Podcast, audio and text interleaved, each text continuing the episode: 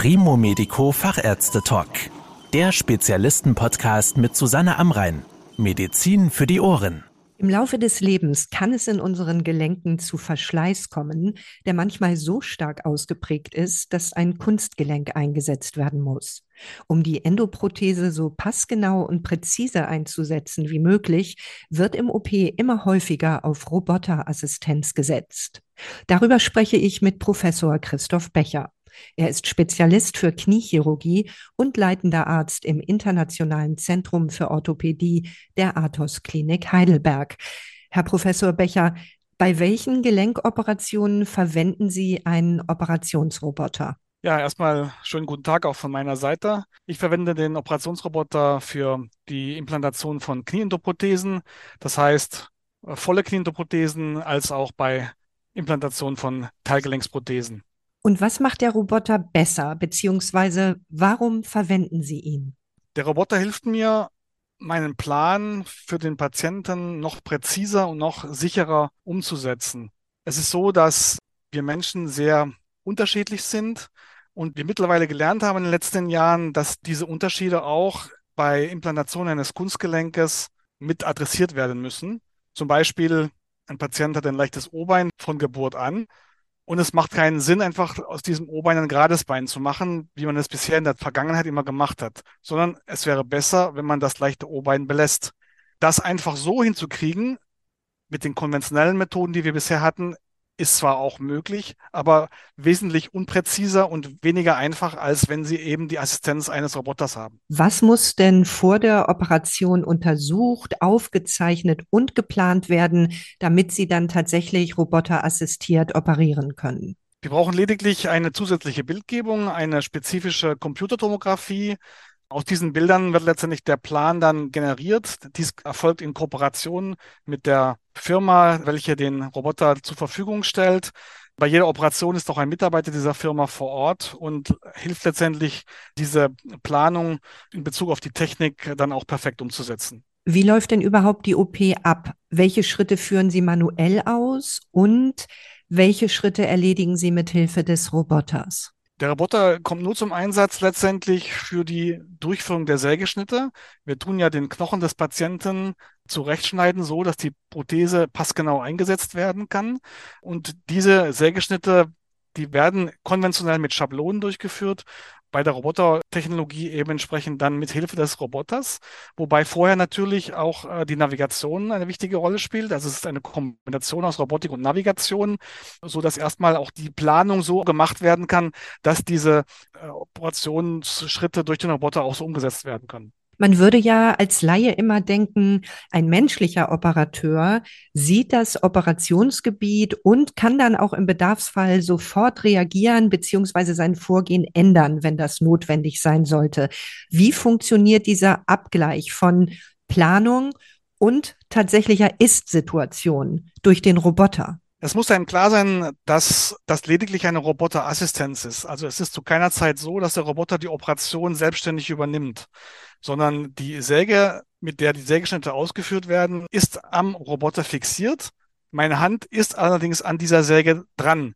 Das heißt, wenn ich das Gefühl hätte, dass irgendwas nicht richtig läuft, könnte man sofort reagieren. Es ist aber so, dass letztendlich der Roboter genau das ausführt, was geplant worden ist.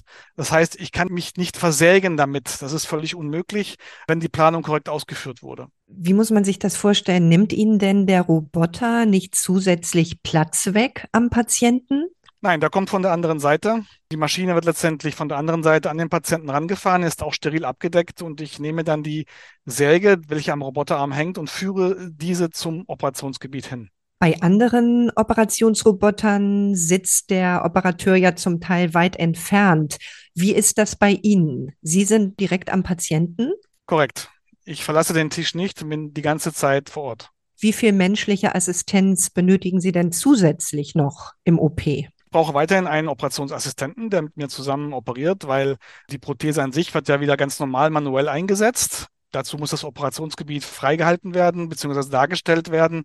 Da hilft der Operationsassistent und wir haben weiterhin ganz normal eine Operationsassistenz durch eine operationstechnische Schwester oder Pfleger, die entsprechend die Instrumente anreichen, die wir trotzdem ja während der Operation noch brauchen.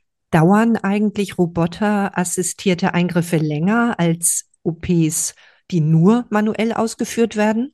Am Anfang schon, weil man natürlich eine Lernkurve hat. Aber nach circa 15 bis 20 Eingriffen ist die Lernkurve absolviert und dann entspricht die Operationszeit prinzipiell wieder der Operationszeit, die man auch sonst bräuchte. Was ändert sich denn eigentlich für die Patientin oder den Patienten durch einen Eingriff mit einem OP-Roboter? Letztendlich sind es zwei zusätzliche Dinge, die der Patient letztendlich mitbekommt. Einmal ist es die zusätzliche Bildgebung, die er vor dem Eingriff äh, durchführen lassen muss, diese Computertomographie. Als zweites ist es so, dass wir auch während der Operation navigieren, damit wir festlegen können, wo die Sägeschnitte durchgeführt werden durch den Roboter. Dazu muss am Schienbein noch ein ganz kleiner Schnitt gemacht werden, wo ein Navigationspin am Knochen befestigt wird. Ansonsten ändert sich für den Patienten nichts. Wie viel Erfahrung brauchen Operateure, die mit dem Marco-Operationsroboter, den Sie ja verwenden, damit sie diesen sicher bedienen können? Also für den Operationsroboter braucht der Operateur eigentlich ganz wenig Erfahrung. Nur es gibt einen Einführungskurs letztendlich, wo man lernt, damit umzugehen. Wir haben ja einen technischen Assistenten der Firma mit im Operationssaal, der letztendlich die technische Durchführung organisiert. Aber wir brauchen einen erfahrenen Chirurgen, der weiß, was er eigentlich umsetzen will mit dem Roboter. Das heißt also, wie eigentlich die Prothese implantiert werden soll. Das ist die Erfahrung, die entscheidend ist. Es bedarf dieser Zertifizierung. Dazu muss man einen Kurs absolvieren. Aber ansonsten braucht man keine weitere Ausbildung. Was sind oder was wären denn in der Zukunft weitere Einsatzgebiete für diesen Marco-Operationsroboter? Was könnten Sie sich da vorstellen? Der Marco kommt momentan hier in der Athos-Klinik für Hüft- und Knieendoprothesen im Rahmen der Implantation zum Einsatz. Ich selber mache nur Knieendoprothesen bzw. Teilendoprothesen. Man wird sehen, äh, letztendlich, was die Zukunft bringt. Man kann sich vorstellen, dass eventuell am Roboter auch die Durchführung von sogenannten Osteotomien, also Beinachsenbegradigungen zum Einsatz kommen können, um hier die Sägeschnitte noch exakter durchzuführen, die man braucht letztendlich, um diese Beinachsenkorrekturen durchzuführen. Aber ich glaube, letztendlich ist der Einsatz dieser Art von Technologie, wie wir sie momentan haben, auch begrenzt. Vielen Dank für die Erklärungen, Herr Professor Becher. Das war der Primo Medico Fachärzte Talk. Danke, dass Sie zugehört haben. Mehr Informationen rund um das Thema Gesundheit und medizinische Spezialisten finden Sie auf primomedico.com. Bis zum nächsten Mal, wenn es wieder heißt Medizin für die Ohren.